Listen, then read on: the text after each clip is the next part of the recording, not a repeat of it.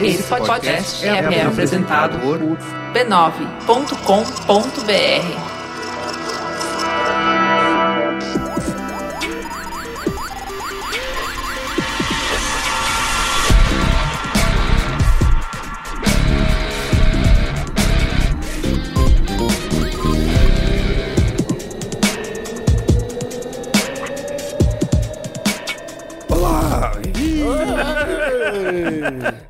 vou comer. Merigo, deixa com a gente Não, isso, deixa- cara. Deixa eu só tentar uma vez. Tudo bem. Olá, eu sou o Carlos Merigo. Esse é o Braincast número 153. Gente, é um programa em áudio que o apresentador Tá não sem voz. faz. Tá rouco, legendado. É, o primeiro eu- pro- podcast legendado da história. Minha, meu compromisso com o ouvinte, estou aqui né, pra falar com vocês. Porque é um programa que eu tenho várias opiniões e eu não vou poder. Tipo, vocês vão estar numa discussão, eu não vou poder interromper e briga, vou ter que ficar Mas assim. tudo bem, o ouvinte tá acostumado com a, com a voz rouca. Você lembra da época do, do Chapolin rouco? Era Tinha assim. isso. Tinha. A gente Opa. devia ter trazido o Detonator pra fazer esse programa com você. Aí, aí ia passar despercebido. Ó, como vocês já ouviram, estou aqui hoje com Luiz Assuda, Oi. Cristiano Dias, Boa noite, internet. Boa noite, Brasil. Alexandre Maron Olá, Braincasters. e Gustavo Mafra. E aí, beleza? Boa. Merigo, Oi. você quer ir pro hospital, cara? Não, a gente vai bem? fazer esse programa de qualquer jeito. Ok. Peço desculpas ao amigo ouvinte que O meu ouvinte né, já está altamente irritado, né? desconfortável, tipo Isso, arranhar o isso. quadro negro, assim. Eu juro que eu vou falar pouco esse programa, tá? Hoje nós vamos discutir aqui, com um título ainda não definido, porque o Yasuda não deu nenhuma boa sugestão. Cara, você tá falando igual uma bruxa. Como já chegou programa, Vamos falar do futuro da TV. O futuro da TV! Não dá pra levar a sério. Discutindo binge watching versus Fenômenos. fenômenos de, da TV. Ao vivo, ao assim. vivo. Como na Game of Thrones que acabou ontem. Vamos. Essa calma, terrível- não vai falar. Calma, Merico. Vai ter um bloco só de Game of Thrones pra você. Calma. Tá bom. Se segura. Pra você, sua voz. pra você falar bastante de Game of É, Thrones. então assim, só qual é a diferença entre assistir em maratona tudo de uma vez ou esperar eh, semana por semana o horário de assistir o episódio no TV? É diferente. Pronto, acabou o programa. Vamos pra Aí, valeu, qual é a boa? Vamos pro comentando os comentários. Take it. Tem.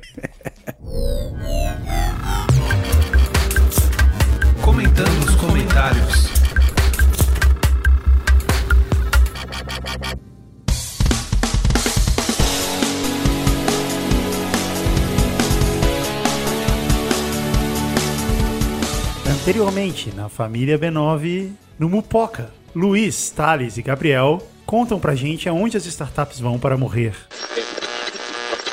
No oferecimento de Second Life, venha construir seu avatar e mudar o seu jeito de navegar pela internet. Começa o Mupoca. No Anticast, Ivan, Marcos e seus convidados desvendam os mistérios do sobrenatural. Espírito aí, caralho. Dá, dá Aham. um jeito aí. E geralmente os, os casos de poltergeist são assim. Uhum. né? São casos onde acontecem coisas que a gente não entende. Uhum. Geralmente gira em torno de uma pessoa, né, que é o foco. E essa mesma pessoa não consegue explicar, não consegue dizer o que, que é. No Spoilers, Denis e Letícia também falam sobre binge watching. Tem uma pessoa reclamando que acha um absurdo que ele- ela paga a Netflix e a Netflix está lançando um episódio por semana de uma série, sendo que sempre ela quer, sempre que ela liga a Netflix, ela assiste todas de uma vez. E se ela vai ter que passar por isso de esperar toda semana, é, é preferível que ela desassine Netflix, fique só na TV a cabo. Como se fosse um animal, né? E no Mamilos, Juliana e Cris continuam aprontando as maiores confusões. É, a Tati conta. Uma vez no trabalho, um colega me perguntou: Tá, mas onde tu foi arranjar esse cara pra ti? Tipo, onde é que tu te enfiou pra achar esse cara? E eles ligam. Ele diz que quando tá com ela, esquece que não consegue enxergar. E a família recebe seu mais novo integrante, o podcast do Save Game, onde o multifacetado Caio Corraine recebe convidados para falar sobre The Witcher 3. A coisa que mais me surpreendeu no Witcher 3 foi a ambientação. Né? Você cavalgando e viajando por aqueles vales, por aquelas montanhas, aquelas vilas, umas mais que prosperaram mais e outras que a Uhum. guerra já atingiu e estão bem né, destroçadas ali por causa desse embate. E uma coisa que eu nunca senti assim antes jogando um jogo, e eu queria perguntar pra vocês se vocês concordam e até puxar também o que mais surpreendeu vocês, é que quando eu tava, sei lá, uma das primeiras missões na primeira área, que você tinha que investigar uma, uma cabana no meio de uma floresta. Ah, Quando eu tava indo pra ela, tava de noite chovendo. Eu não entrei. Porque eu fiquei com medo daquela floresta. Eu falei, não, nem fudendo. E não esqueça de mandar seus comentários para braincast.b9.com.br ou no sistema de comentários do site. Ai, Já pode rir? que ponto que a gente chegou. É o é o Pedro Bial da, do Cara, pra Breakcast. sempre, pra sempre vai ser família B9, cara. Para de querer. O Google é multifacetado. Multifacetado, cara. Muito bem, então. Último programa, número 152, certo? O que foi mesmo, gente? Foi sobre a morte lenta da interação na Isso, internet. morte Interatividade da interação. Esse programa é sobre a morte lenta da garganta do Merigo. Isso. E a gente vai sempre perguntar pra você o que você acha. Todo momento.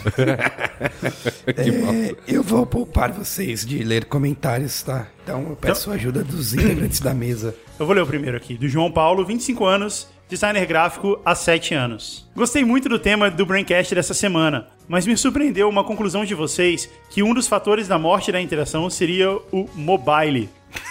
O mobile, o mobile. Mobile. Mobile. Foi o Cris Dias que falou isso. Móvel. Mobile. Lembro quando vi um iPhone pela primeira vez e a coisa mais incrível que percebi foi justamente isso, a interação. Em todos os sentidos eu podia interagir via movimentos, toques, voz, era a ferramenta mais interativa que eu já havia conhecido. Cara, não era o primeiro iPhone, né? Então. É, ok. Então, como um celular pode ser menos interativo que uma tela e um mouse? Vejo uma certa preguiça do mercado publicitário em se reinventar, fazer melhor uso das novas ferramentas Ih, eu não que deixava. surgem Se no eu fosse nosso dia a dia. publicitário, eu não deixava. É, manda um e-mail aí pro João Paulo, 25 anos. Não acho que o público enjoe tão rápido das novidades. O problema é que uma novidade que dá certo é socada tantas vezes em tão pouco tempo que acaba saturando o assunto e o formato. É sempre aquela insistência no que deu certo, sem nada mais a acrescentar à fórmula e nenhum conteúdo que seja tão interessante quanto ou até mais. Apenas vejo a publicidade se repetindo e replicando como sempre aconteceu, um comodismo escroto. Não, peraí, eu preciso ler de novo. Apenas vejo publicidade se repetindo e replicando como sempre aconteceu, um comodismo escroto que também rola no jornalismo. Da Rede Globo de televisão! Por incrível que pareça, a televisão vem fazendo hoje o movimento mais incisivo de mudança e interação de conteúdo, enquanto a internet parece que se resumiu a redes sociais e não existe mais busca por conteúdo. Ele simplesmente vem até você, como sempre aconteceu na televisão. Concordo com o Daniel quando fala sobre a passividade dos usuários de hoje, mas também acho que as agências continuam fazendo mais do mesmo. Beijinho no ombro. E aí, mercado publicitário? Fala aí. É, E quem é mercado Você, publicitário? pô, aqui? você faz parte. você tem Eu? um dono de Ah, agência. Você é dono de agência. Não sou de, ag- dono de De agência, não, agência cara. não é? Você é dono do quê? Produtorinha. Ah, Produtorinha. Produtorinha. Ai, ai, ai. Economia de suporte. Então, Merigo, o que você acha do comentário do João Paulo? Discorra.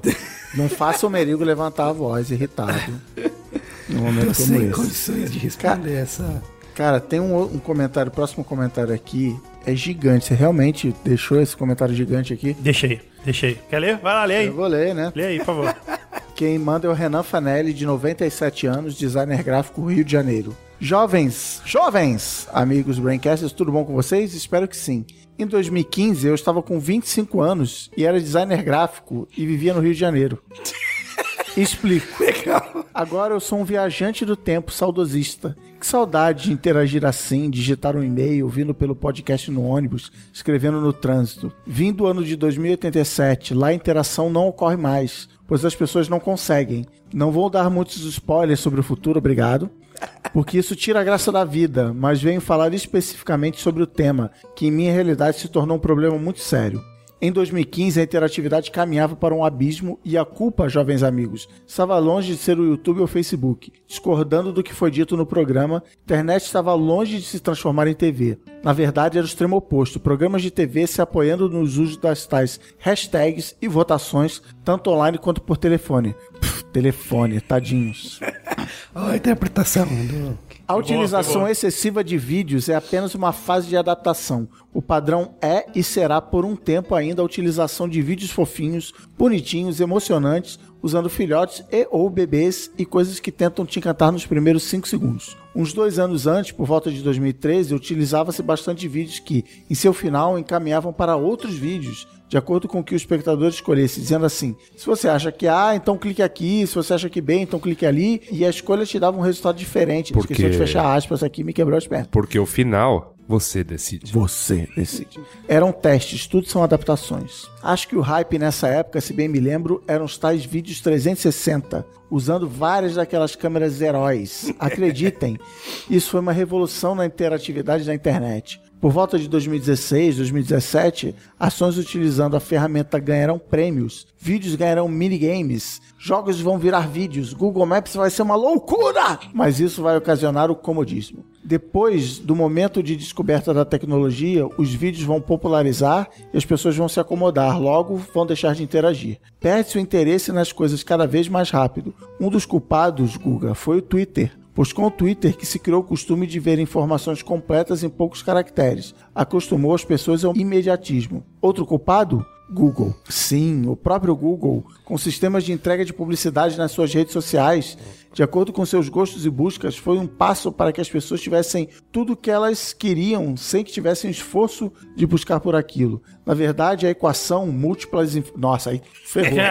Tem Vai lá, vai lá. colchete, tem chave, parênteses chave, múltiplas informações, mais comodismos, fecha chaves, vezes facilitadores, fecha parênteses, barra tempo, É dividido por tempo. dividido por tempo, o Teorema de Calvin, 2042 d.C., tem como resultado a morte da interação, não só na internet, como a interação social num todo. O exemplo disso é o tal do Zap Zap. É esse o nome mesmo? Aquele comunicador instantâneo que usa a internet, que as pessoas entravam em diversos grupos, trabalho, família, churrasco, amigos, conteúdo impróprio, etc. Pessoas conversando com outras pessoas usando o tal do Zap Zap, estando uma do lado da outra, pelo simples motivo de não desviar os olhos da tela, onde vem muita informação. A internet parou de forçar uma interação com seu usuário, porque na verdade a internet já interage por ele, com todos esses facilitadores. Então, o conselho do senhor aqui: interajam bastante com a internet, nesse tempo tudo era melhor. PS, que não bastasse, tem um PS.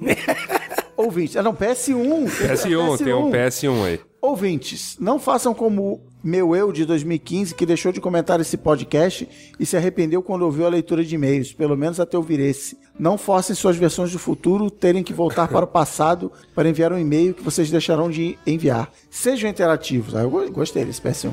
Pô, foi maneiro. Fujam do comodismo que os facilitadores estão proporcionando. Escrevam, e não somente isso, ouçam toda a família B9 de podcasts, marca registrada. Com mais de três podcasts, vocês vão ter a oportunidade de mudar esse nome. Mas não vou dizer se vão mudar ou não. Não vamos mudar. Interaja com todos os podcasts sempre que puder. Grandes pensadores surgiram dos ouvintes da família B9. Era aí, galera. Chupa mundo. É o Calvin que fez aquele teorema, é o nosso ouvinte. Viagens no tempo são caras, perigosas, de certa forma nojentas e trazem grandes riscos à existência da vida. Interaja agora que essa interação fará falta em um futuro não distante. PS2. Renan, de 2015, desculpa pela invasão do seu e-mail, mas como sou você mesmo, só que mais velho, então acho que não tem problema. Obrigado pelas horas de conteúdo relevante bom humor, sem mais delongas. Foi criativão esse e-mail, foi legal. Terminado do O, pro- futuro. o problema, o problema é que o e-mail dele tá desaparecendo enquanto o Cristiano lê. Porque ele tá revelando as coisas, a gente, tá, a, gente vai, a gente vai evitar tudo. E o e-mail dele vai desaparecer. Isso é público qualificado, hein? É o paradoxo. Tá no Media Kit isso aí? público do qualificado. futuro? Aí, é ouvintes de É. 97 anos do futuro, né? Muito bem. Alexandre, lê o próximo. Não, não, você não, cara. Yasuda, lê o próximo. É o mo... Implicância é essa com o Alexandre? Não, que a última vez que o Alexandre leu, cara, a gente quase foi processado. É verdade.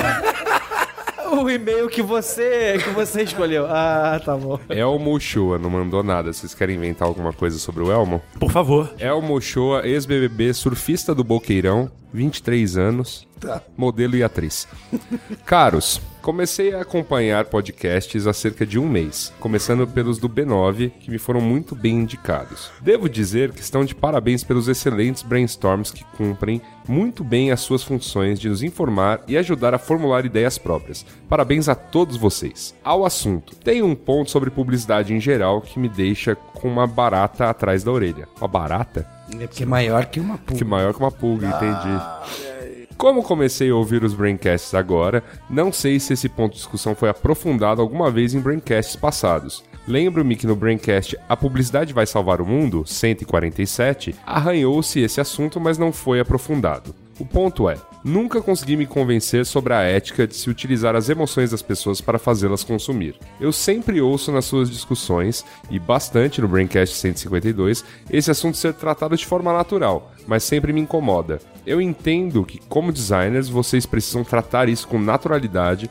para conseguir trabalhar, mas não incomoda vocês também? Eu, como engenheiro, às vezes me sinto desconfortável ao tomar decisões do tipo substituir funcionários por máquinas em nome de uma melhor produção. Não é crime, não é condenado pelos meus colegas e familiares, mas não me sinto orgulhoso em prejudicar alguns em nome do bem-estar financeiro da minha empresa. Eu sei que não tem solução fácil, mas não deixa de ser ruim. Eu imagino que dentro do mundo da publicidade deve existir algum debate do tipo: qual o limite para uma campanha publicitária? Eu não gosto de imaginar que a minha decisão de comprar uma coisa ou outra seja completamente irracional, induzida. Não me sinto nada bem Ah, comigo mesmo e com a uma empresa. Quando percebo que estou sendo, na falta de uma palavra melhor, manipulado. Prefiro muito mais ser informado sobre os detalhes técnicos do produto e, no fim, saber qual escolha fazer. A coisa piora quando tenta-se criar uma necessidade que não existia antes. Já li que, algumas décadas atrás, mais ou menos até o final da década de 80, a publicidade não era um fator determinante no sucesso de uma empresa. Até então, prezava-se muito por fidelizar o cliente com produtos que tivessem uma qualidade superior à da concorrência, de modo a justificar a compra. Até onde sei, essa explosão publicitária, pelo menos nos Estados Unidos, começou na década de 90. A Nike é um grande exemplo de como uma empresa deixa de focar na produção e passa a crescer a partir da publicidade. Passa-se a tentar cativar os clientes com ideias abstratas ligadas à marca, como liberdade, por exemplo, ao invés de mostrar por que o seu tênis é de fato melhor. E no fim das contas, os produtos podem ser equivalentes, mas a decisão é induzida pela manipulação das emoções das pessoas. Bom, posso ficar escrevendo aqui até cansar, mas acho que já transmiti minha crítica. Vocês, como publicitários, devem saber exemplificar e explanar esse assunto muito melhor do que eu. Observação: o livro Sem Logo da jornalista canadense Naomi Klein aborda principalmente o tema da ascensão das marcas de forma agressiva e invasiva. Leitura longa e cansativa, mas bastante recompensadora, se você não for um publicitário. Se for, talvez bata uma depressão. Espero que não tenha causado uma má impressão. Como disse antes, gosto muito das discussões em todos os podcasts de vocês e sei que vocês tentam sempre praticar um pouco de autocrítica, de modo a passar o máximo de informações sobre os mais diversos assuntos e talvez chegar a conclusões inesperadas. Por isso mesmo joguei esse assunto tão complicado para vocês. Também não vou ficar de mal chateado com vocês se esse assunto não for levado ao ar para uma discussão mais profunda, mas lógico que gostaria que sim. Parabéns novamente. Durante o programa teve uma hora que eu falei que a maioria das pessoas, que eu tenho a impressão de que a maioria das pessoas não se importa com publicidade da maneira que publicitários se importam, né? Ah, vou pular, isso é só publicidade, coisa assim. É. Mas aí teve, teve um leitor que falou até no- nos comentários, falou assim, ah, o problema não é a publicidade, o problema é o golpe publicitário. O problema é a publicidade disfarçada. É quando tá rolando uma publicidade, mas tá tentando enganar o cara de que não é. que é. aquilo é publicidade. E eu acho que é por aí mesmo. Eu acho que é isso que incomoda as pessoas. A publicidade, quando ela é aberta, ela Ela é, ela é uma informação extra. ela faz parte da vida. Eu não sei porque que ele se incomoda de substituir pessoas por robôs, porque um trabalho muito mais legal do que soldar coisas, soldar por coisas exemplo, é operar um bater- robô que solda coisas. bater- é. Dá e É. talvez a gente deva fazer um braincast inteiro sobre isso. É a mesma discussão que tem de advogado. Ai, você defendeu um cara que era culpado. Pô, é, é Ou o defen- dilema do publicitário. Aquela coisa de defender uma grande empresa contra funcionários, é o, aquela é o coisa. dilema do publicitário. É... Você que falou aquela história da lata de feijão. A tirinha é no quadrinho, sei lá, 1910, é uma lata escrito feijão. Não, era só uma lata. Aí em 1950 era uma lata escrito feijão. 2015 é uma pessoa tocando clarinete na embalagem, sabe? Assim, é, entre outros motivos, isso, isso acontece porque a tecnologia evoluiu a um ponto de que todo sabão em pó lava mais branco. E isso, é Isso, verdade, é. principalmente na indústria de bens de consumo, de coisas que você compra. das coisas, né? É, coisa que você compra no supermercado. Todo sabão lava mais branco, toda pasta de dente deixa o seu dente mais branco, óleo puro. Todo carro tem o melhor porta-mala da categoria, porque inventaram 20 mil categorias e tal. Então você tem que se diferenciar na história. Mas ainda assim, ele falou: Ah, ouvi dizer que nos anos 80, assim, a era de ouro da publicidade é a época do Mad Men, anos 60 e 70, é. que foi justamente onde se teve essa transição de fatos pra história. Na época do Don Draper e, na verdade, do Bill Burnback, propaganda de carro era com esse amortecedor Isso. super não sei o quê. O final da primeira temporada de Mad Men mostra muito bem isso, né? Que eles vão vender aquele. Carrossel. É, o carrossel, e aí ele Famoso. fala: Isso não é um negócio que vai mostrar suas fotos, né? Isso que vai relembrar momentos de e memórias, memórias. é isso. E o, o Bill Burnback, que fazia Volkswagen, começou a explorar isso e contar histórias onde, hoje em dia, se você simplesmente falar dos fatos, se você simplesmente falar tem o motor com 12 cavalos e não sei o que, eu não entendo, claramente não entendo nada de carro, você não vai conseguir capturar a pessoa, porque vai, o seu concorrente vai contar uma história e ele vai cativar, e a gente, consumidor, inventa uma história dentro da nossa cabeça para justificar, não,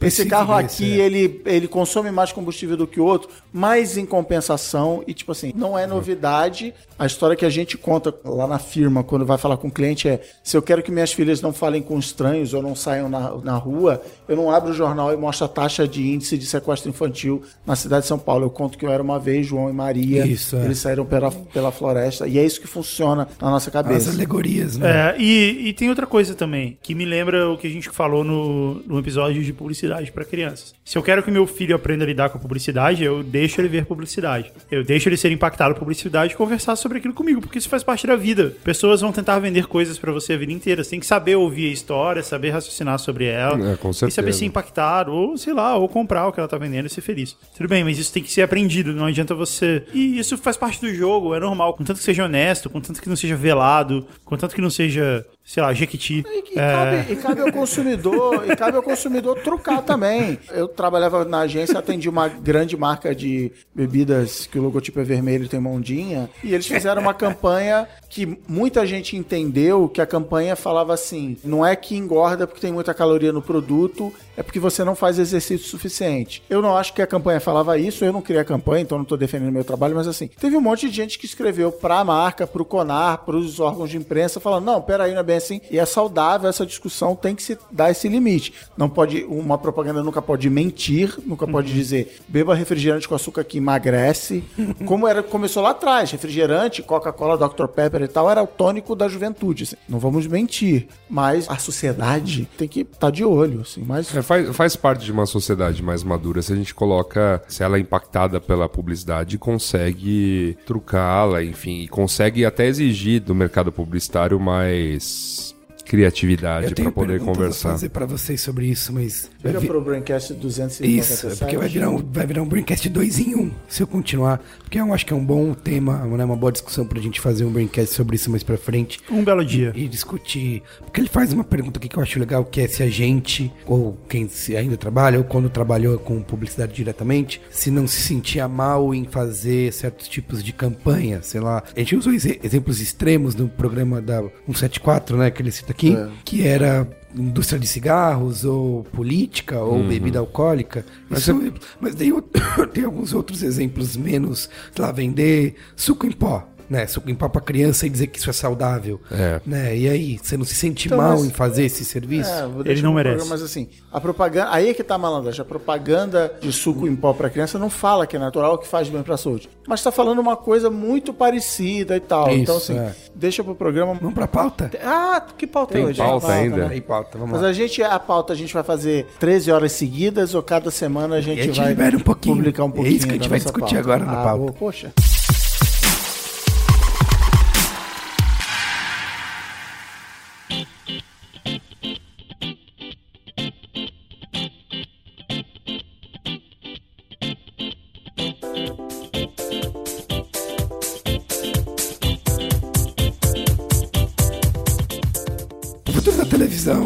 Maratona versus... Vamos, vamos fazer o making off da pauta que nem a gente fez nas outras. Tá bom. A história é o seguinte. O senhor Carlos Merigo, com essa sua voz sensual, ele tá sem voz, que ele ficou gritando pra televisão ontem. Não vamos dar spoiler, mas ele Foi ficou assim que ele gritando. ficou gritando. Era mais assim, Jorge Martin, filha da puta. Isso, No exatamente. final do Ah, era Game of. Thrones, a cena famosa que tá todo mundo discutindo nas redes sociais, que a gente vai falar daqui a pouco na zona Foi, de final, spoiler. foi quinta temporada? Quinta Final da temporada. quinta temporada. Final da quinta temporada. E, Cinco anos cultivando uma relação. e quando né? teve o primeiro episódio de Game of Thrones dessa temporada, também nas redes sociais pintou a discussão. Rolou até um assim, chupa Netflix de que nada como um evento onde tá todo mundo assistindo ao mesmo tempo. E, portanto, tipo, hoje, lá na firma, na hora do almoço, foi. E aí, essa mesa aqui pode falar de Game of Thrones? E ficava, tipo, gols da rodada. Ah, aquele o juiz roubou e tal. Então, você ter essa sensação de evento ao vivo, que é o que muitos especialistas dizem de que tá sendo a salvação da TV, por exemplo, futebol, Copa América, Oscar, Super Bowl, que é o único momento onde até tecnicamente faz sentido você usar a tecnologia da TV para botar esse sinal Porque as Netflix, pessoas tá todo mundo hora, né, com a, te- com a televisão. você tem a hora marcada, você assistir. Porque enquanto o Game of Thrones está fazendo isso, está botando um episódio que a imprensa fica querendo vazar e entrevista exclusiva e tal, a Netflix está indo na, digamos, contramão disso, no modelo que eles chamaram de binge watching, que é nova temporada de Orange is the New Black, acabou de sair. Tá aqui, três episódios. Não precisa esperar cada semana para você ver. Toma aí. E a discussão, portanto, a pauta que fica aí para a discussão aí das pessoas que têm voz na mesa, que não estão roucas, é qual é o melhor modelo? A salvação da TV é mais Game of Thrones e menos House of Cards? Não, o inverso. É. Eu queria primeiro dizer que você agora vai ser o apresentador oficial Obrigado. de pautas desse Obrigado. programa. Editor. E eu sou inútil. Eu sou nesse Braincast. Não, a sua voz é, é inútil hoje. no Cara, é, hoje a Não, gente tá aqui tentando te salvar, Merigo. O editor de e-mails Guga, as maronadas do Alexandre Que Marão, isso, Maronado o quê? coisas da Rúculas e Assuda e Coisa pauta por Cris Dias. Eu vou embora. Então, beleza. Tá aposentado, vai viver de renda. É o seu sonho, né? Realizar. Isso, Pode jogar videogame. É, exato. Jogar- jogar videogame, galera. Me chama quando acabar. Não, mas é isso. Eu não tenho nada a complementar. A única coisa a complementar é que, assim, essas diferentes estruturas narrativas e, assim, eu lembro que antes, na minha época de colégio, a gente se encontrava na segunda-feira pra discutir o que tinha passado, sei lá, no Sai de Baixo. Você viu o Sai de Baixo ontem?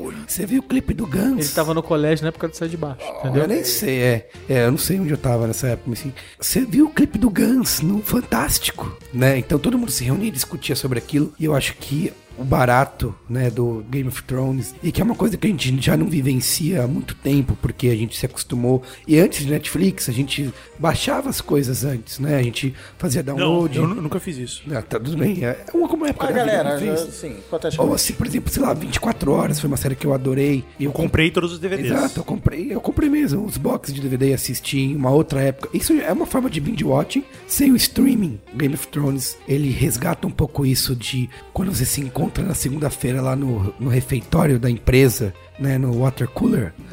É, você tem o que falar com seus amigos. Putz, você viu ontem o episódio, que foda. E essa sensação de compartilhar essa experiência com as pessoas ao vivo é uma coisa muito legal. E quando você assiste o binge watching sozinho ou com a sua família, inclusive é isso que a Netflix fala, né? A Netflix vai contra esse lance de que o binge watching não é uma experiência compartilhada como a TV. Ela diz que também é, porque mais de, acho que 51% das pessoas, eles fizeram uma pesquisa, assiste maratona com alguém, né? Com alguém da família. Então também é uma experiência que você vivencia aquele mundo durante um intervalo de tempo que você define, né? E as pessoas já estão lentamente criando a cultura, tipo, de novo, chega lá no refeitório. Ah, você vê House of Cards? Vejo. Mas onde você tá? É, é verdade. Ah, e aí Onde você, você tá? estabelece e fala, beleza, eu não posso falar daqui pra frente que tal coisa aconteceu e tal. Então, assim, mas falta essa, esse êxtase, esse, né, É, esse gozo tem, de, é, ah, tem. meu Deus, explodiu Assim, minha cabeça Não sei se é uma conclusão que pode se ter, mas pensando no seguinte aqui, o formato de racionamento de episódios de uma série, ele só é benéfico pra emissora, né? Porque a emissora vai construindo a sua Não, não é. audiência. Ele era uma necessidade econômica. E Porque técnica também. É, Isso econômica e bem, técnica. mas Você em tinha, dia, né, você hoje tinha que filmar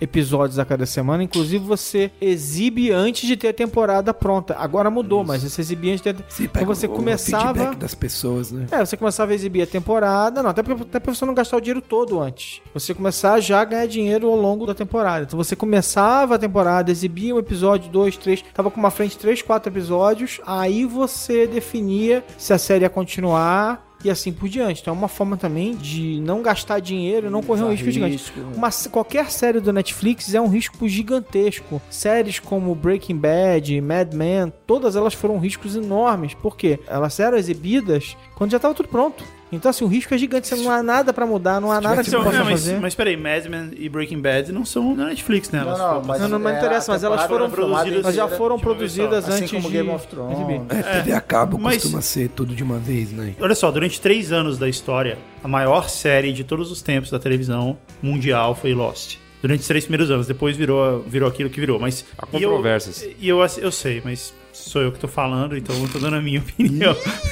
Eu tô dando a minha opinião como se ela fosse uma verdade absoluta do mundo, que é assim que a gente faz na internet. Mas não é.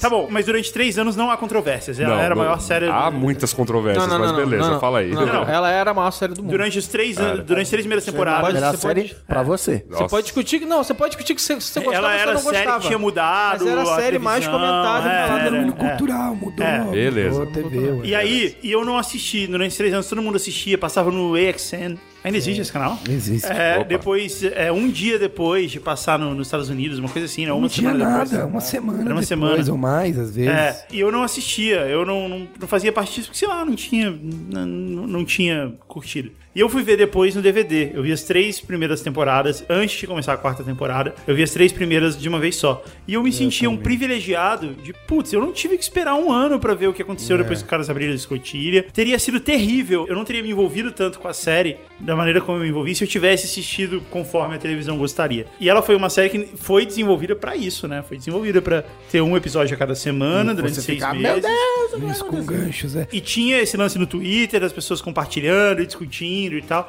Tinha até o lance do que se falava do spoiler, né? Putz, a gente aqui no Brasil é prejudicado pelo spoiler, porque sai comentário, falta uma semana pra passar aqui. E pra mim foi muito melhor o binge watching, mesmo pra uma série, antes de existir a ideia de binge watching, ele foi muito melhor. A minha experiência de assistir a série foi muito melhor. É, quem criou o Binge Watch foram as caixas de DVD. O Netflix apenas reproduziu esse comportamento. Aquele outro, aquela outra paradinha, né, chamada pirataria, acho que contribuiu bastante também. não, mas não é mais. É porque a paradinha, o- com o download, você podia ter baixado uma temporada inteira, mas muitas vezes o grande lance era ir vendo junto com os Estados Unidos. junto, é. A caixa de DVD estabeleceu como uma, uma moeda de mercado a ideia de que você comprava, ia pra casa e assistia o quanto você e a, quisesse. e a dormir. própria Netflix, que começou comer- como eu- Começou como um... videoclube, É, eu lembro, eu lembro. uma- como uma locadora, eles detectaram esse padrão, que as pessoas pegavam, porque você ia na locadora aqui, na Netflix era igual, tinha assim, Lost, temporada 1, discos 1, 2 e 3. Você não ia pegar a temporada inteira. Eles começaram a ver que as pessoas pegavam a temporada inteira pra ver numa tacada só, as séries antigas e tal. Isso não impulsionou 24 horas, por exemplo, porque acho que a primeira temporada Também. TV Vendeu não- muito bem em DVD. Isso, porque as pessoas descobriram ali, tipo, que. Não, impulsionou todas as séries, porque uma série que, antigamente, quando uma série terminava a temporada, chegava na segunda temporada, você não tinha opção de como assistir o... Como é que eu vou fazer pra ver a primeira temporada? No Só máximo, na eles, reprise. inclusive, usavam a maratona. Isso, ah, as vem aí a maratonas tal. maratona. Então, o que aconteceu foi o seguinte: subitamente, esse mercado passou a ter a opção de vender uma caixa de DVD que você comprava e eles, inclusive, tinham timing. Eles lançavam a caixa de DVD mais ou menos umas duas semanas, três semanas antes do lançamento da temporada nova, até pra ajudar a impulsionar a temporada nova. A Netflix também fala sobre isso, que quem discute que a TV fenômeno se perde com o binge watching é que Maratona não chama binge watch, o momento inglês babaca. É, tá bom, Maratona. maratona. As pessoas falam, ah, porque na TV, ao vivo, tem todo esse êxtase, as pessoas vão acompanhando, a audiência vai crescendo, a mídia cobra e tal. A Netflix fala, legal.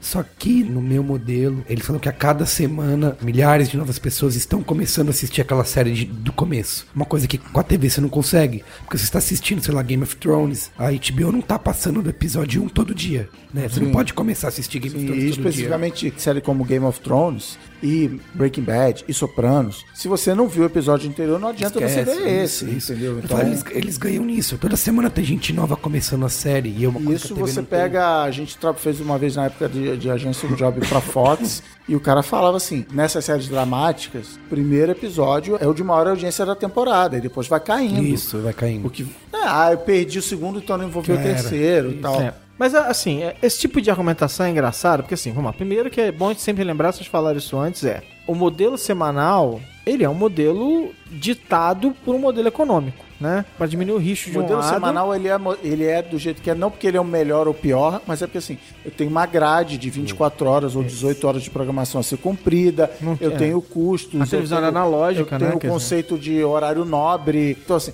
a essa hora entra o Geraldo Cazé aqui, vai fazer o show dele ao vivo, ele tem o horário dele. E aí, e aí que eu acho interessante, porque o próprio Netflix está experimentando episódios lançados ao longo da semana e episódios lançados de uma vez como se fosse uma caixa de DVD. O que muda a relação das pessoas com a série, na verdade, não é ela ser semanal especificamente. É ela sempre existir no tempo de uma maneira que você possa acessar ela Quando a qualquer hora. Porque, por exemplo, se eu assistir Between agora, tá anunciando toda hora lá no Netflix, eu consigo assistir os episódios anteriores imediatamente. Não é problema nenhum tá na quinta semana, sétima semana, oitava semana. Não faz Vamos dizer diferença. que, assim, a Netflix ficou famosa pela maratona lançar tudo de uma vez, com House of Cards, Orange is the New Black, e Between é um modelo diferente, né? Eles estão lançando, tirando Better Call Saul, que não é deles, que é de uma emissora de TV, Qual, qual que é, então? Que é deles e eles estão fazendo... Between, o CEO da HBO, o Richard HBO, não, tipo, Richard Pepler.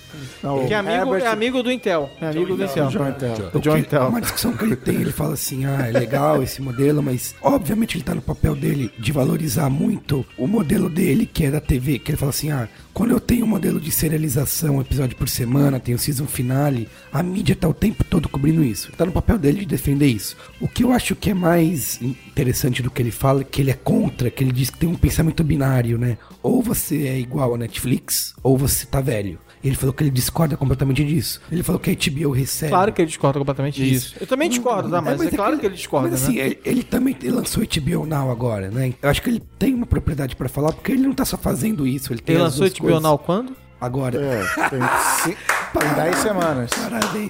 Ah, o HBO. Ai, caraca. A HBO recebe 5 bilhões de dólares por ano das operadoras de TV. Então ele quer dizer. Quantos? 5 bilhões. Mas, de novo, é, é algo ditado pelo modelo econômico e não por uma ideia genial, tipo assim, ah, vou fazer assim. É, é que assim, o que ele defende é vai ter público pra tudo, né? Tem público que Não vai tem a menor assinar. dúvida disso. Ele falou que decidiu lançar o HBO Now. É óbvio que teve a pressão na Netflix, mas ele não vai assumir isso. É porque diz que a HBO fez uma pesquisa e descobriu Hum. que nos Estados Unidos tem 10 milhões de consumidores, de pessoas que querem conteúdo premium, mas nunca assinariam TV a cabo, Isso. que são jovens.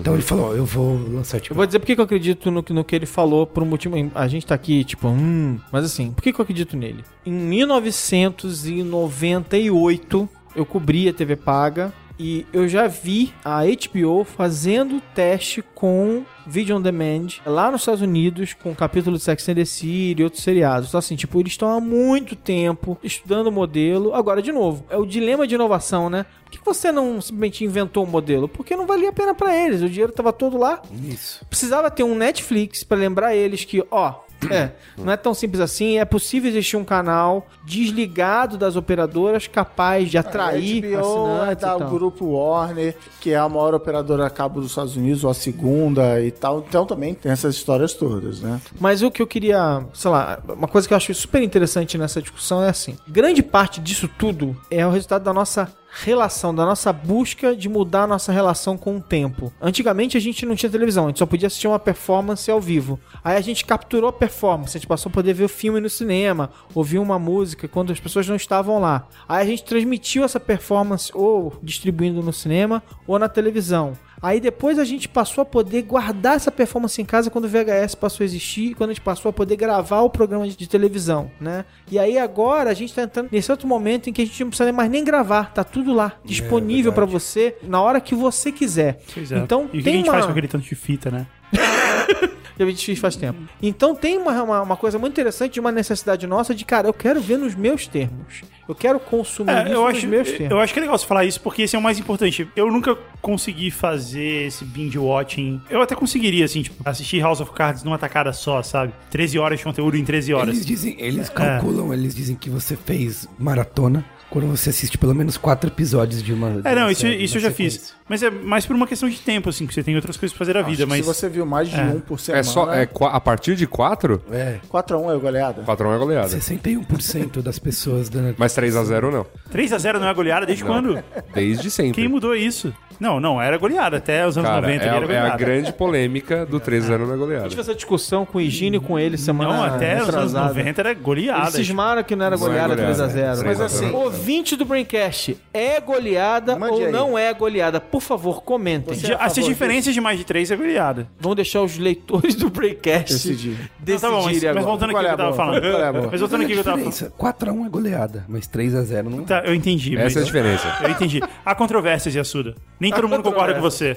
É, Eu, eu, eu sei que todo mundo. nem todo mundo A sua opinião não é opinião, não, não é. Eu sei que, eu sei que Não as é pessoas não concordam comigo. Não tô falando que isso é uma verdade absoluta. O que eu tô falando é que. Não, você tá assim, você tá assim. Não é. Não é goleada. E existe uma rica Literatura. literatura sobre Literatura a isso. respeito. Essa é a sua opinião, há controvérsia. Não, não. A rica literatura a respeito é a minha opinião. 4x1 é goleada. semana que vem, semana que vem. Quando faltar pauta, 200, vai ser acho que o programa 200 a gente pode fazer Tá isso. bom. Então, o que eu tava falando, mais importante do que a ideia de assistir em maratona, é a ideia de você poder ver quando você quiser. Mesmo que você assista um episódio por semana, você assiste na, É na hora é e no isso. dia que você Boa, quer. O médico que você assista três e Porque- vira uma goleada. É, Mad Men, por exemplo, é uma série que é um pouco lenta.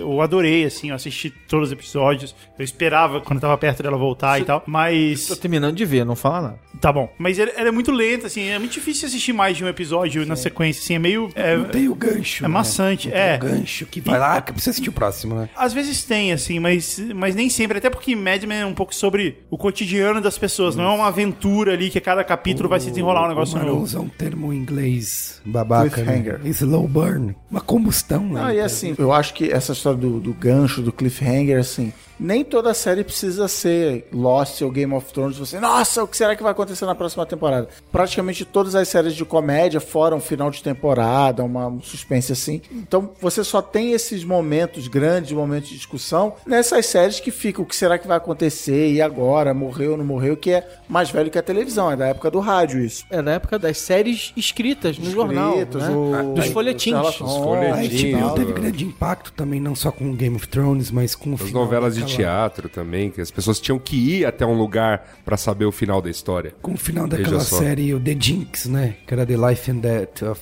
Robert Durst, né? Coisa. Que era uma série documental, só que também, ó, o episódio final foi bem impactante. Aqui no Brasil, não, acho que nem foi exibida, ninguém Mas ainda falou assim foi nada. cancelado. Mas lá fora foi muito... O próprio Serial em podcast, que fez Exato. todo mundo esse ano falando. Isso. Ah, e agora? O próximo assim, ah, ó um elemento legal. É, Primeira temporada do Aprendiz também. As ruas ficaram vazias. É, sério. Antes de começar este programa, que a gente tava agora já entrando de cabeça no tema e tudo mais, antes de começar esse programa, vinha discutindo sobre a gente ter o cuidado de não mencionar o que tá acontecendo agora, por exemplo, com, com Game of Thrones, como um fenômeno exatamente novo. Na verdade, ele é o fenômeno É. velho. É. Que a gente. Ah, não, mas tem a questão do fenômeno cultural. Beleza, concordo que a série criou símbolos em torno dela que as pessoas estão usando, que as pessoas estão debatendo, que tá virando discussão de mesa. Como virou, você falou zoando, ninguém te deu muita bola, mas eu concordo, sei lá, qualquer reality show que existiu no Brasil, que nem Big Brother, Brother, é. fenômeno em cima de Big do Brother. Brasil. Até o Masterchef. Fusão. Fusão do Brasil. Ah, não, o que tá acontecendo O no Masterchef agora? É impressionante o que tá acontecendo É com o Masterchef. muito grande, Tipo, cara. A TV Bandeirantes nunca teve essa,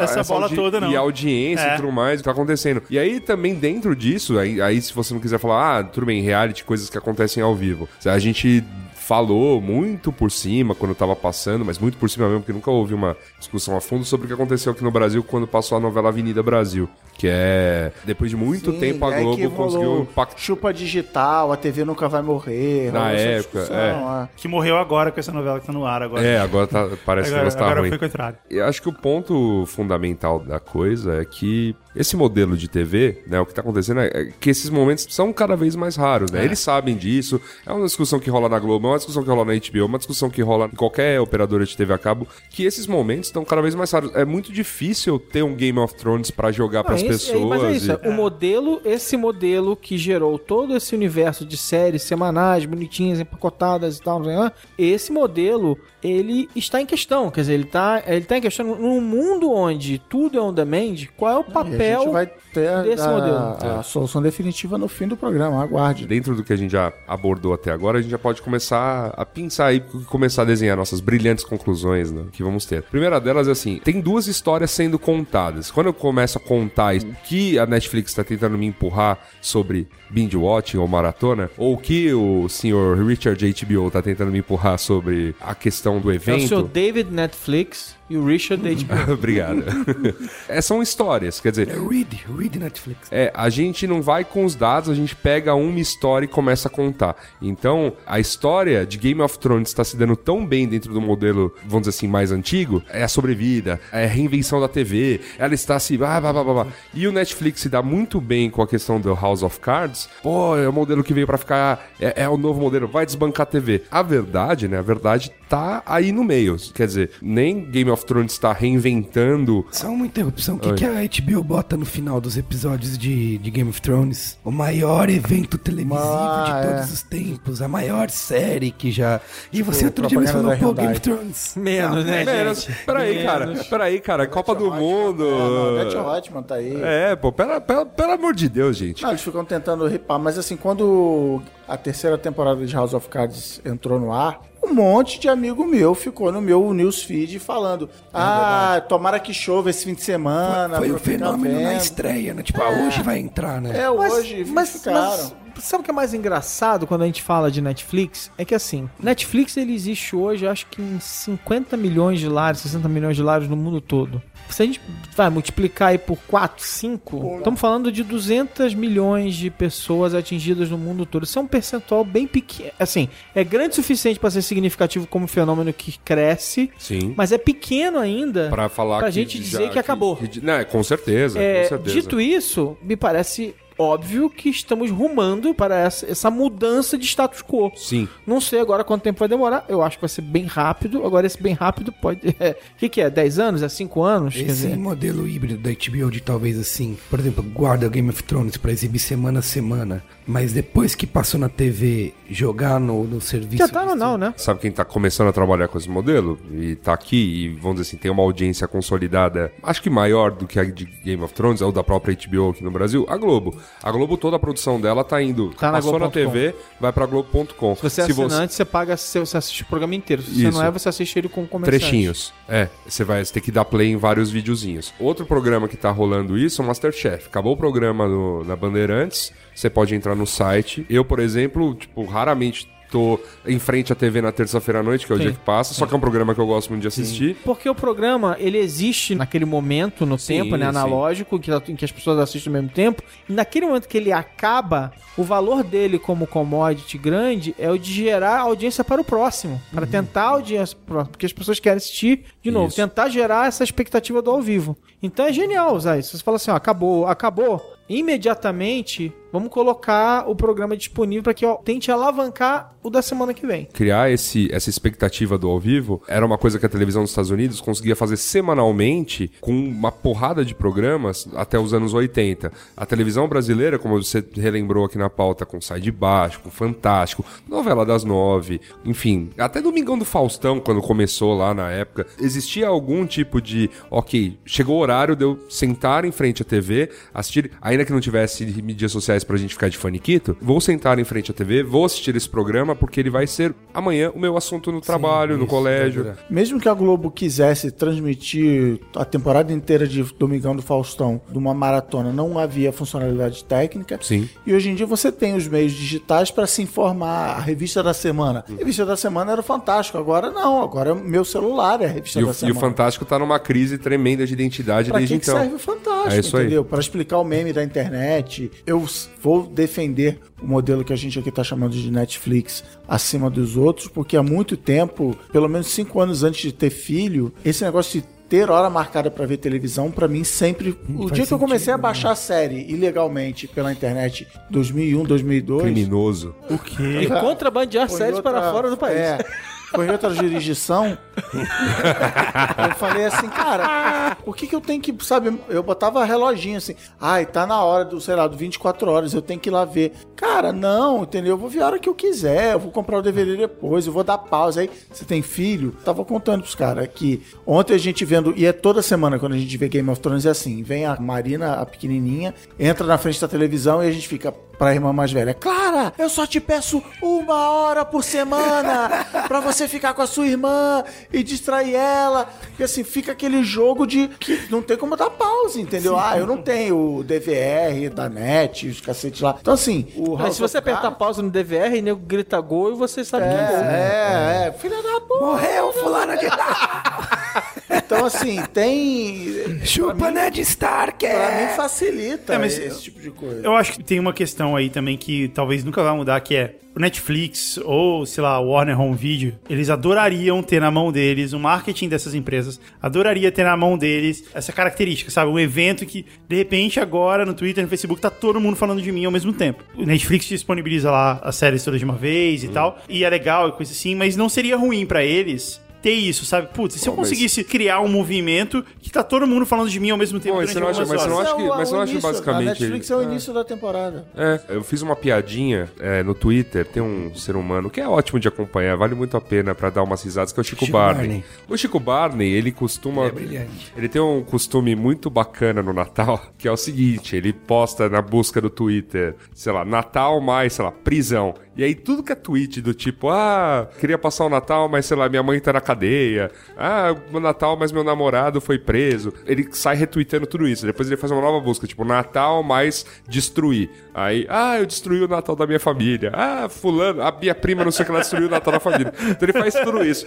Aí eu tinha dado a sugestão pra ele pra ele fazer isso no Dia dos Namorados. Porque eu falei, "Ah, você tá perdendo aqui uma grande oportunidade. Eu falei, ó, por exemplo, se você buscar, sei lá, Dia dos Namorados, mas acabou, né? Ou Aham. Dia dos Namorados, mas não sei o que lá. Só que teve uma busca específica que eu joguei pra ele e eu fiz no meu Twitter pra ver o que dava, era relacionada a Orange is the New Black. Então, Uhum. todas as aparições, tipo, Dia dos Namorados, mais eu não lembro qual era a palavra, deu, tipo, pessoas falando: "Ah, Dia dos Namorados finalmente começou. É, vou assistir Orange is the New Black um com as meninas." O da HBO é concentrado em uma hora, uma única hora. assim, Começa é ao muito- mesmo tempo, né? Você, É. Porque assim, mesmo que seja lá o estreia no dia, cada Eles um sincronizaram a mas hora tudo bem, mundial mas- Eu quase, tô né? falando assim, Não, quando, eles bem, tiverem, mas quando no- eles tiverem essa ferramenta Ah. Que permite com que as séries deles sejam lançadas dessa maneira, vai causar esse barulho. Supondo que, sei lá, um terço da humanidade tem o feliz e saudável costume de fazer sexo, enquanto bem no horário que passa Game of Thrones. Então eu vou perder todo esse barulho? Não, Pô, você vai perder o barulho. Você É, vai e- perder o barulho daquele momento. Então, A, a série vai continuar sendo Não, vai- sim, mas, mas você. todo o barulho, todo o tiro, toda aquela gritaria em torno de o Merigo inconformado É nas redes perder um jogo sociais. de futebol. Não, o que eu tô falando assim, é, o que eu tô isso, falando é assim. isso. Agora o Netflix não, o Netflix ele pega e dilui isso por um dia inteiro,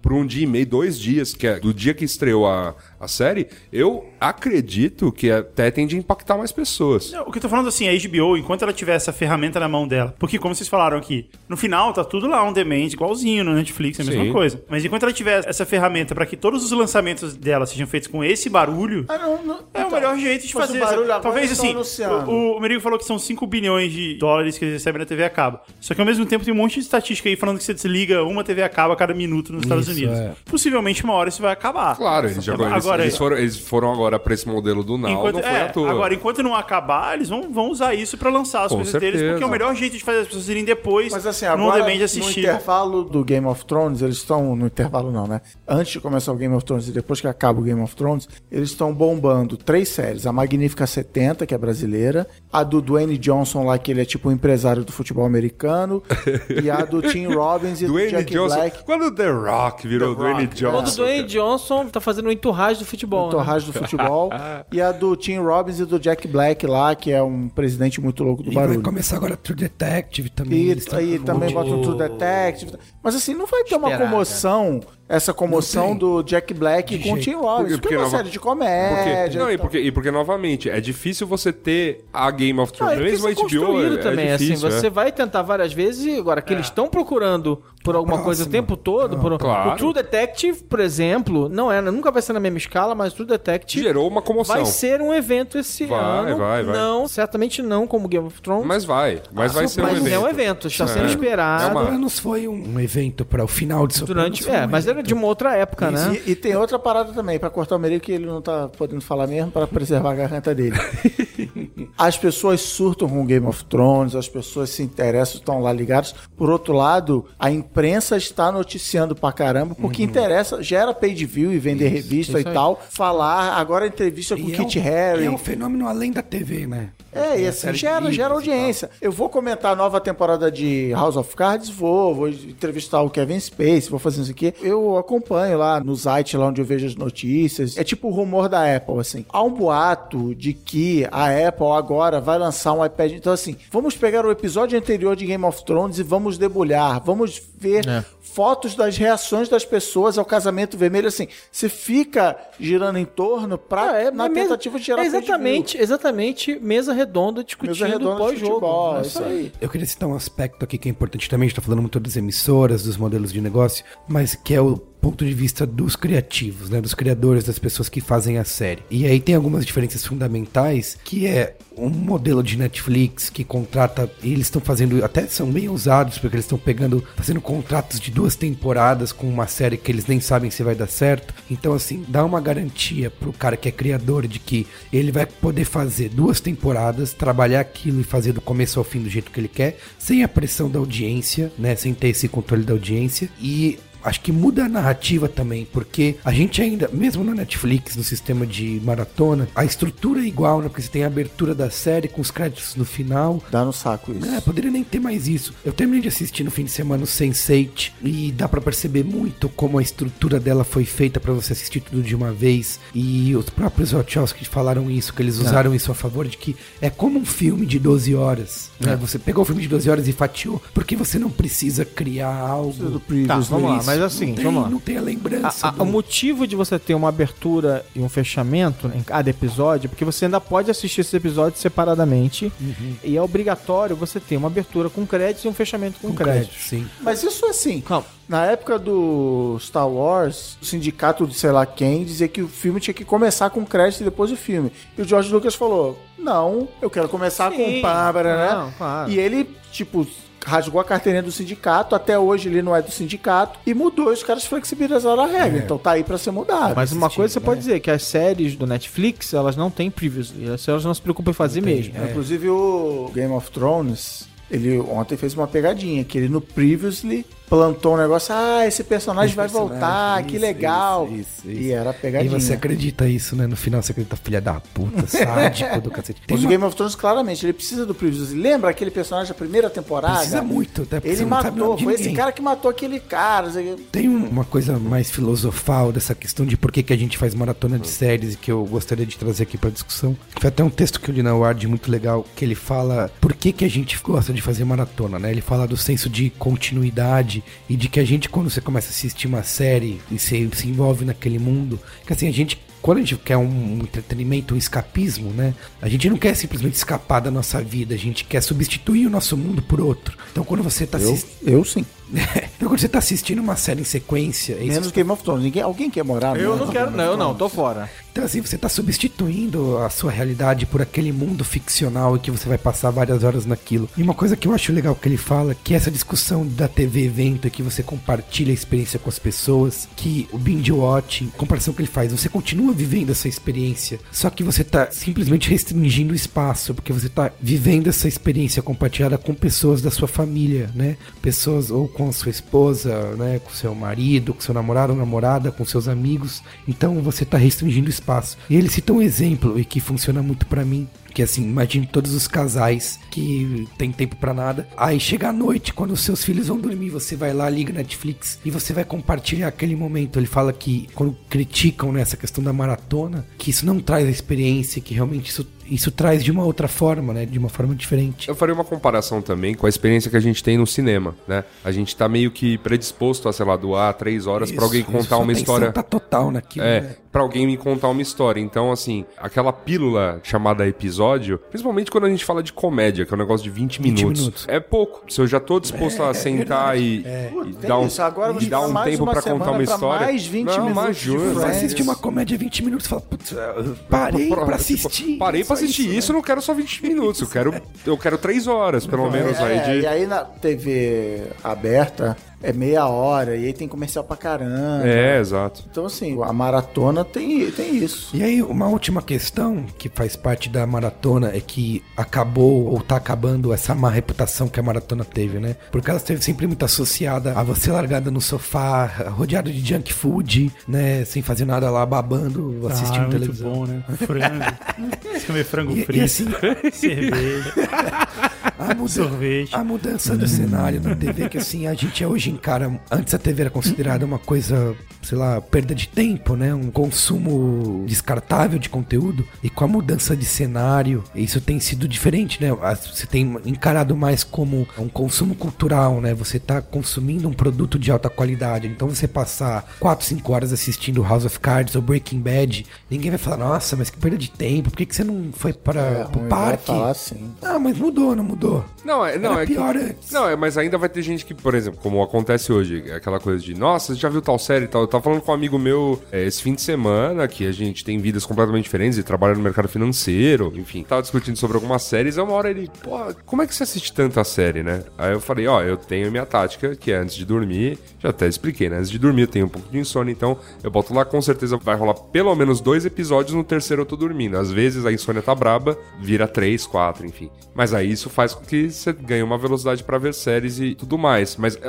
rola um questionamento tipo, onde você encontra tempo pra tudo isso? Meus pais me fizeram a mesma pergunta. Fica menos tempo deixando a TV ligada na Globo. o dia Não, então, inteiro, então foi um. talvez. Então, teve um dia que eu tava na casa deles, aí no almoço eu comecei a falar de algumas séries, que era legal, quanto elas estavam mudando a questão de se contar uma história na Isso, televisão exato. e tudo mais, por conta dos novos costumes de assistir TV na Eu quero internet. fazer um jabá, tem um post no B9 que é Breaking Bad, Sim, sim, sim, sim. televisão. Maravilhoso esse Leiam, post. por favor, Maravilhoso esse trabalho. post. E tava falando justamente sobre Breaking Bad, que era uma série que eu tava tentando incentivá-los a assistir. E eles me questionaram da mesma maneira mesmo. Da... Ah, mas por que você tá arrumando tanto tempo pra ver? Não tá trabalhando? Não tá não sei o que lá? Ah, tá, beleza. Aí eu continuei na casa deles aquele dia e eles, os três, né, minha irmã, meus pais, sentados no sofá assistindo Faustão. E aí eles lá rindo dessa bobagem e tal. Aí eu olhei pra cara deles e falei, ó, então, é ne- são nesses momentos que eu tô assistindo uma série. Exato, exato. Que aí eu fico vendo Faustão e tal, tudo mais. Então, pra gente finalizar e concluir brilhantemente respondendo. E você Antes de poder fazer- descansar sua Antes de poder gargantinha, falar é os spoilers, é isso? Qual é o futuro da TV? Qual é o modelo que vai vingar? Quem é que tá certo, quem tá errado? Ah, assim, a, te- a TV, eu- do- da maneira que ela existe, vai existir porque eu vou querer ver eventos ao vivo. Mesmo que seja, sei lá, só o futebol. Se o evento vivo tiver online. Isso, isso que eu Também, falo, se a também. Netflix começar Mas- a mas- exibir Copa Mas do pensa, Mundo, sabe? então, tudo bem. Se acontecer isso, se, se rolar dela transmitir, enfim, via streaming, ao vivo tudo mais, eu ainda considero que, sei lá, a tecnologia embarcada na TV seja uma maneira mais Nossa, fácil. seria irado, Simples de né? fazer. Seria Simples de fazer. Tá vendo a Copa do Mundo, mas eu ainda tô em Argélia e Croácia, não vai o que aconteceu. Não precisa ir longe, a NBA, tipo, você não precisa assistir a NBA na TV, você assina lá, paga 15 doletas. Aliás, que, aliás, fiquei puto ontem, tava passando o jogo e descobri que é, SPN+, tava transmitindo surf, uma coisa assim. Eu não tô preocupado com maratona versus semanal. Eu só tô preocupado com o mundo em que eu só vou assistir tudo on demand. É só isso que eu vou querer. De resto, não faz a menor diferença. Eu tô Foi. vendo Mad Men, que eu demorei pra assistir, ó, assisti uma temporada, depois nunca mais vi, aí tô assistindo tudo agora. Eu tô vendo Mad Men do meu jeito, a hora que eu quero, como eu quero, e já acabou a série. Então, assim, pra mim não faz a menor diferença. Imagina você poder importa parar é a Copa on em, demand. em- Você poder parar a Copa em Brasil e Colômbia. Assim, Acabou, acabou aqui. acabou. Seus amigos falam, né? E não me conta spoiler, É, eu não quero saber. Falando nisso, Até eu hoje eu não acho... vi Highlander 2, porque meus amigos falaram, eu não vi essa merda. E acabou. pra mim, Highlander é uma série de filmes maravilhosa. Viu primeiro. Que, que horror esse jogo de hoje. É. Não, não me conta, não quero Não me conta, é. Você não sabe o que a Alemanha fez. Não, não, não. O- aliás, pra mim, Game of Thrones ontem foi mais um 7x1. Ah, é? Todo dia um 7x1, cara. Qual é a boa então? Qual é a boa? Qual é a boa?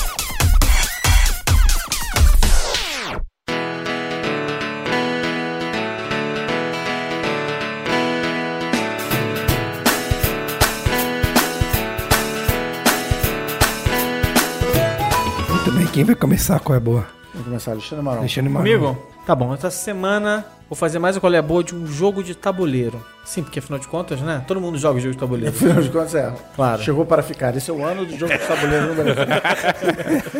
Tô sentindo essa tendência. O que eu estou feliz é que eu tava passando outro dia numa loja aqui no Brasil e encontrei um jogo que eu tinha em inglês há um tempo atrás, que é o The Resistance, e que eles traduziram para o português como The Resistance. Adoro quando o pessoal é criativo. O Eterno. Não, é, não, uma resistência do barulho? Não rolou? Não, não passou pela Herbert Richards, cara.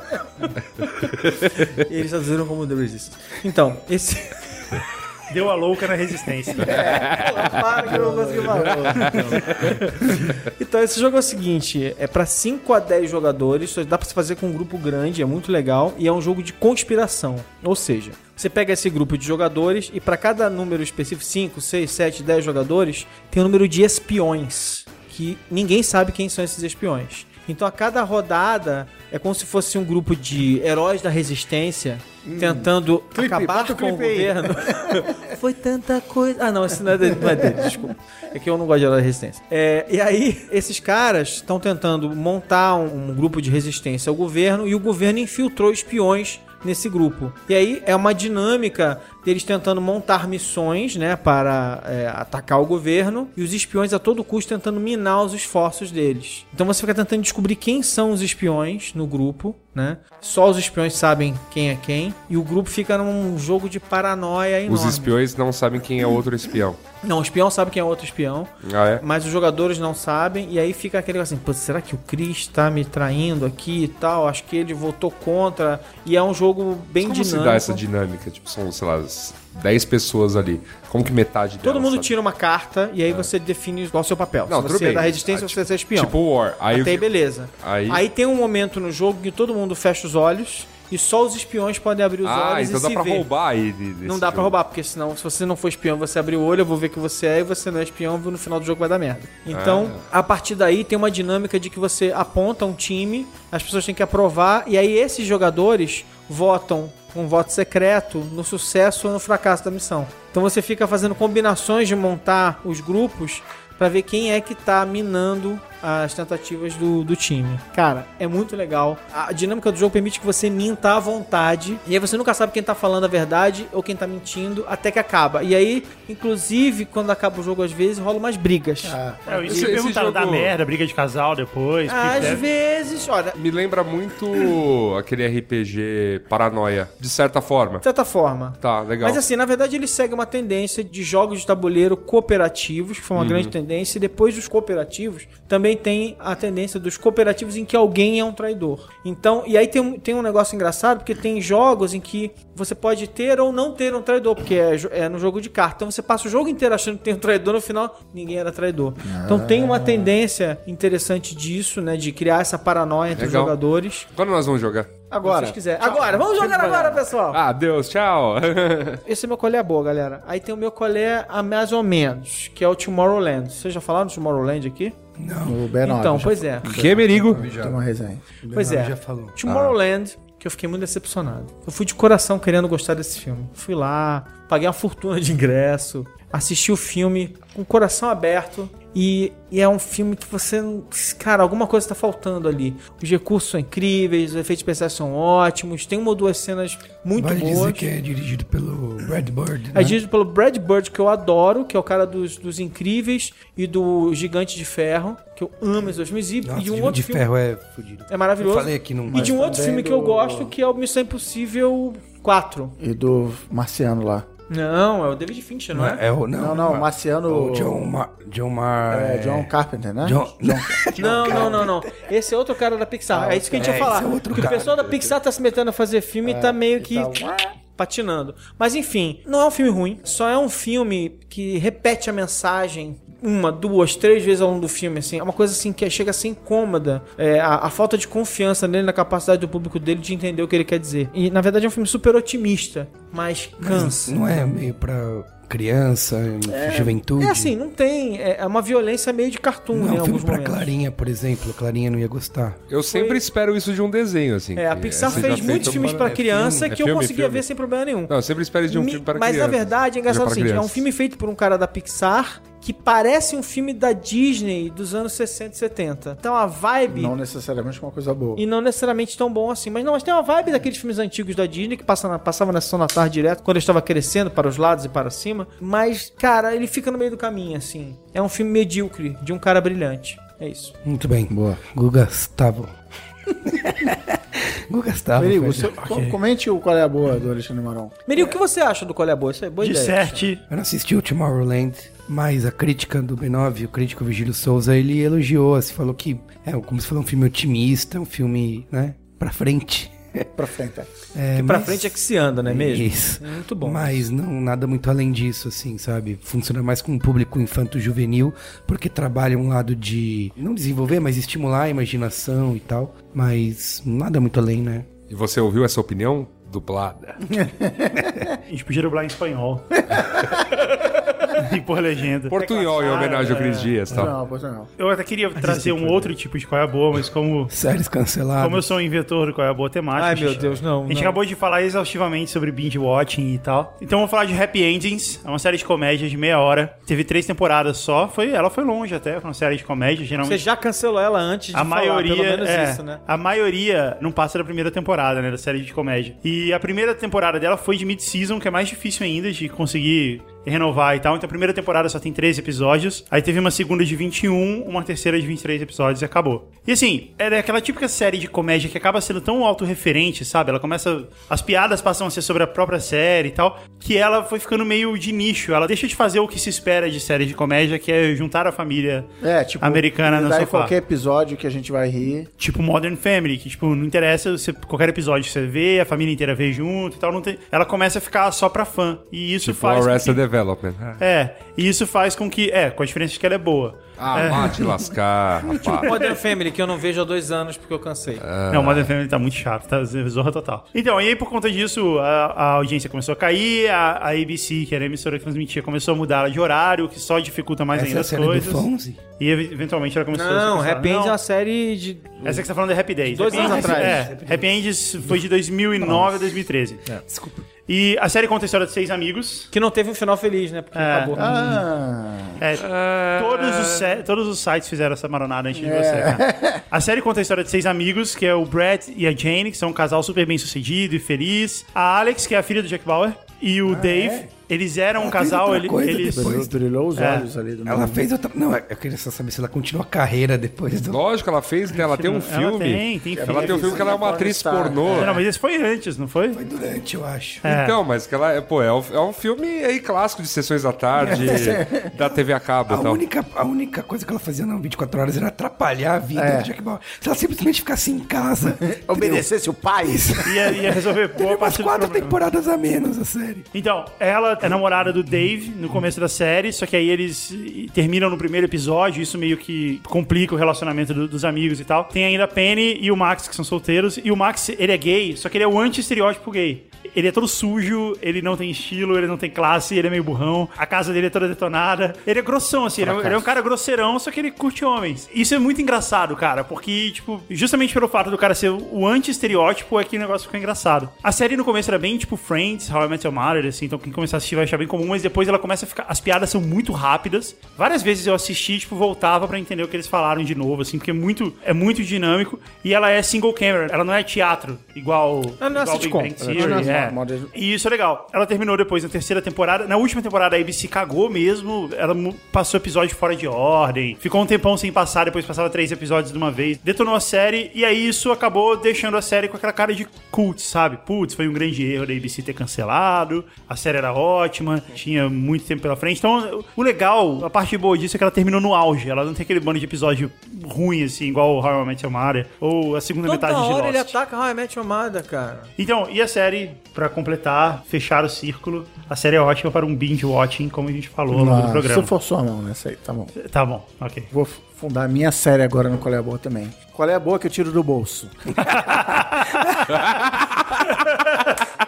Semana passada foi o Belkin. Tem que fazer um. Faz aí. Qual é a boa que eu tiro do bolso? Alguém Qual é a boa? Melhor vinheta. Rouca assim, ó.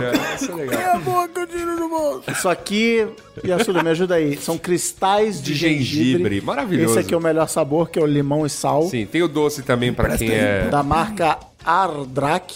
Negócio que, Que você, você pode- encontra em qualquer Legal. farmácia. Se você tiver, ó, vamos fazer agora aquela comercial Merigo, assim. fala antes. É. Agora faz um bloco. Antes e depois. Não, não, é você mastiga. cara dele. Só uma, É mó gostoso. você cara. mastiga Deve e aí sai, um, também, né? sai um suquinho de dentro do gengibre que limpa a sua garganta. Fala aí, Merigo, agora. Suaviza a Olha como sua voz garganta. mudou. Minha voz mudou. Viu? Olha aí, que maravilha. Imagina o próximo qual é a boa dessa série. Tem o que? Ticket de estacionamento. Papel amassado. House, House velho. E está vendo em qualquer loja natureba, Mundo Verde. Não, tem na farmácia. Tem na farmácia, dependendo da farmácia. Tem farmácia. Se não for uma farmácia muito gourmetizada, dá uma aliviada na garganta. Outro Coreia Boa que eu tenho, na verdade é um Coreia Boa meio trapaça, que é o seguinte. Eu já dei aqui em outros Coreia Boa dois livros que são de autores independentes, que eu achei legal e tal, e eu reparei que esses autores estão já disponíveis em português. As editoras brasileiras estão trazendo esses caras para o Brasil. Então talvez o Coreia Boa, na verdade, seja a oferta de livros eletrônicos no Brasil está aumentando pra caramba, e a oferta de livros independentes de autores que, por exemplo, começaram se autopublicando nos Estados Unidos, estão chegando no Brasil. Então, os livros que eu vi são o- a saga Silo, do Hugh Howey, que começa com Wool, e depois vai pro Shift, e depois vai pro, sei lá o que, Dust, que é um mundo meio pós-apocalíptico. Já tá em fez qual é boa, velho? Então, já dei. É que eu dei em inglês, agora, Agora eu tô aproveitando. Ah, entendi. tô roubando no jogo e agora dando em português. Tá bom. Pela editora Intrínseca. E o livro do Daniel Soares, que eu já dei aqui também, um tecnotriller chamado Demon, que é de um mega empresário que morreu e se digitalizou seu cérebro para um computador e aprontar outras confusões com a turminha do barulho, do Daniel Soares, tá pela editora Planeta. Então, assim, coisas legais aí para ler agora no Brasil. Qual é a sua boa, Merigo? terminar em alto estilo, porque aí você vem com a sua voz grave. Certo. né? Eu vou fazer meu qual é boa antes. É, melhor. Meu qual é boa, eu sou muito fã, principalmente do Fallout 3, que é um jogo pra, da geração passada para Xbox e PlayStation 3, né? E a Bethesda teve ontem a apresentação na E3, que começou, né, nessa segunda-feira. Aliás, no horário de Game of Thrones, quem faz uma conferência no horário de Game of Thrones?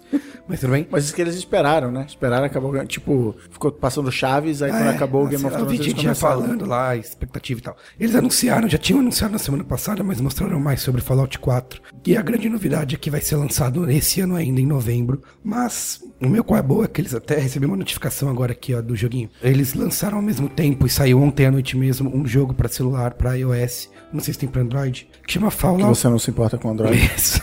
Que chama Fallout Shelter. É de graça, né? Já isso é importante. Mas é de graça. Ele tem um microtransações, tá? Mas eles mesmos falaram, a gente não tem nenhuma intenção comercial com isso, a gente não quer ganhar dinheiro com isso. Você pode gastar um dinheirinho pra se dar bem no jogo, mas não é necessário, assim. Você controla um abrigo, sabe? No Fallout, todo Fallout começa você saindo do abrigo depois da explosão nuclear, depois da bomba, e ali você cria seu personagem, dali você sai e vai pro mundo. Esse jogo pra celular é um jogo de micromanagement, como eu traduziria isso? O SimCity. Gerenciamento, isso, microgerenciamento. Tipo Tiny Tower, tipo Zombie Café, essas coisas, que você controla um desses abrigos. Então você tem que criar a salinha da energia elétrica, dos alimentos, da água, e as pessoas vão chegando para entrar no abrigo e você vai colocando as pessoas de acordo com as características que elas têm de carisma, força, sorte, nananã, dentro das salinhas e você vai criando aí um ambiente, vai gerenciando esse ambiente. É bem simples, não traz nada de novo, não traz nada demais, mas acho que para fãs do jogo é bacana assim você já ir brincando com esse jogo no celular até o lançamento do Fallout 4 que vai acontecer em novembro. É uma pena só que, sei lá, não tenha uma uma conexão. O que, que eu imaginei quando eles lançaram um jogo, anunciaram esse Fallout Shelter, é que o, o que eu fizesse aqui nesse jogo já poderia impactar quando eu fosse Ah, jogar verdade. o jogo, entendeu? Ah, eu já fiz um abrigo legal aqui, então quando eu for instalar o Fallout 4, ele me conecta de alguma forma, sei lá com que conta, pede meu ID do Xbox e aí me dá uns umas vantagens no jogo, mas não é completamente desconectado. Só que é divertido, assim, pra quem gosta. Eu gosto bastante desses jogos de micromanuseio. Então, tá de graça. Facebook Shelter. Boa. Facebook Shelter. Isso aí, Shelter. Dessa ideia lá no Facebook. De Fallout Shelter. Vai lá, Luiz Assuda. Desculpa aí, galera. Tá. Coisas da rua com duas dicas quentíssimas nesse inverno que vem chegando, olha, só. hein? Duas coisas maravilhosas que acontecem agora neste mês de junho. A primeira delas é a festa junina, né? É o seguinte, é uma festa bacana, você vai lá pra comer coisas calóricas, tomar um quentão, vinho quente, conhecer umas meninas. Ah, a comida é boa, realmente. Além das quermesses que existem em igrejas, que são as mais tradicionais, né? Aqui em São Paulo, por exemplo, tem uma ma- muito famosa ali na, perto da Praça Benedito Calixto, aquela igreja que tem ali do lado. Padre Quevedo. É? Não sei, já falaram isso. Em frente, olha, essa é a igreja do Padre Quevedo. E eu Enfim, acreditei. é. Eu saí passando Enfim, essa ali- informação. ali- Agora em diante é ali, isso, né? não E você acreditou? Acreditei. Ela é bem cheia e tal, enfim, é uma das mais populares. Na minha amada Praça Roosevelt também tem uma quermesse que do lado da igreja ali da praça também é bem tradicional. Enfim, no seu bairro deve ter uma quermesse Cristiano que é Dias, bacana. naquele bairro que você cresceu, a Ilha do Governador, Ah, eu. será que a da CM ainda existe? Opa, meu- Eu fui lá visitar postaram- vocês lá já. Meus pais postaram foto esse fim de semana. Tá vendo? Eu não cresci na, na Ilha do Governador, mas eu ia lá visitar o Cristiano, sabe? disso? Mas se você quiser uma, se você quiser uma festa junina diferente, eu tenho, né? São duas dicas rápidas de festas. A primeira delas, que vai acontecer na verdade no dia 5 de julho, é a data que eles estão marcando, é a festa junina no Minhocão. Ele não poderia ficar de fora, não é mesmo? É, tá louco pra ir. a festa junina no Minhocão vai ser uma festa livre de transgênicos. Vai ter como tema Dadá, um personagem aí da época de Lampião e tudo mais. Ah, não é o que para no ar, que nem Beija-Flor. Não, e mas também, é, não é, não é ele. Mas também Jordan. vai ter um lance dadaístico da festa e tudo mais. Ela tá com um crowdfunding aberto no Catarse, se você quiser doar uma graninha pros caras Catar? organ- Catarse. É no Catar. É. é Catar, se você quiser doar. Se você quiser doar uma graninha lá pros caras, se, se eu não me engano, dependendo da grana, você já entra na festa ganhando um quentão, o que eu considero um- uma coisa bacana, agrado né? bom, um agrado bom aí. A outra festa que já, né, emenda com a minha próxima dica do qual é a boa, porque, cara, duas semanas sem vir, os eventos na rua acumulam. A Batata Quente, festa de São João da Virada Cultural. Vai acontecer aqui do lado do B9 Studios, aqui na, na Potato Square, Largo da Batata, com a grande vantagem, e aí sim, né? Rufem os tambores de neste fim de semana, 20 e 21 de junho, tá acontecendo em São Paulo a virada cultural, ou seja, metrôs abertos durante toda a noite, você vai poder circular aí pela cidade fazendo altas algazarras. Obviamente eu dou algumas dicas para quem quiser curtir a virada cultural, que é evite os horários em que a galera já está muito bêbada. Se você, por exemplo, assistir os shows nesses palcos ultra concorridos, tipo domingo às 10 da manhã, você vai pegar tudo numa boa, assim, sabe? Sem grandes preços. Agora, se você quiser assistir o show às, sei lá, duas da manhã, vai ser cheio e a galera pode estar bêbada, mas beleza. Temos um Coisas da Rua especial cobertura ao vivo. Cara, da eu vou, eu vou tentar, vou tentar fazer o meu melhor. Ou, uma mupoca especial. Na virada do ano passado, eu cheguei a mencionar num Qual é a Boa que eu havia ido, que eu havia feito e tudo mais. Foi bem legal, cara. Você pode encontrar Luiz e Assuda aí na virada cultural. Ah, sim, com certeza. Virada Cultural é um evento, ainda que eu não vá para os principais, porque esse ano, por exemplo, eu vi rapidamente quem vai tocar, mas que eu sei que já é a atração principal, que é que quem vai fechar a Virada Cultural no domingo às seis é o Caetano Veloso. É, mas assim, se as pessoas realmente me encontrarem, vai ser legal, porque eu, com o celular na mão, rapidamente farei um vídeo pra gente compor aqui o Coisas da Rua, cobertura da Virada Gente, Cultural na vocês vão semana ter que uma vem. selfie É isso com aí. o Yasuda. Vai ser legal. Ruivas, Vai- e vai atenção. e vai passar e vai passar no programa da semana que vem. Boa. É isso então? É isso. Até semana que vem. Beijo do gordo. Adeus. Tchau.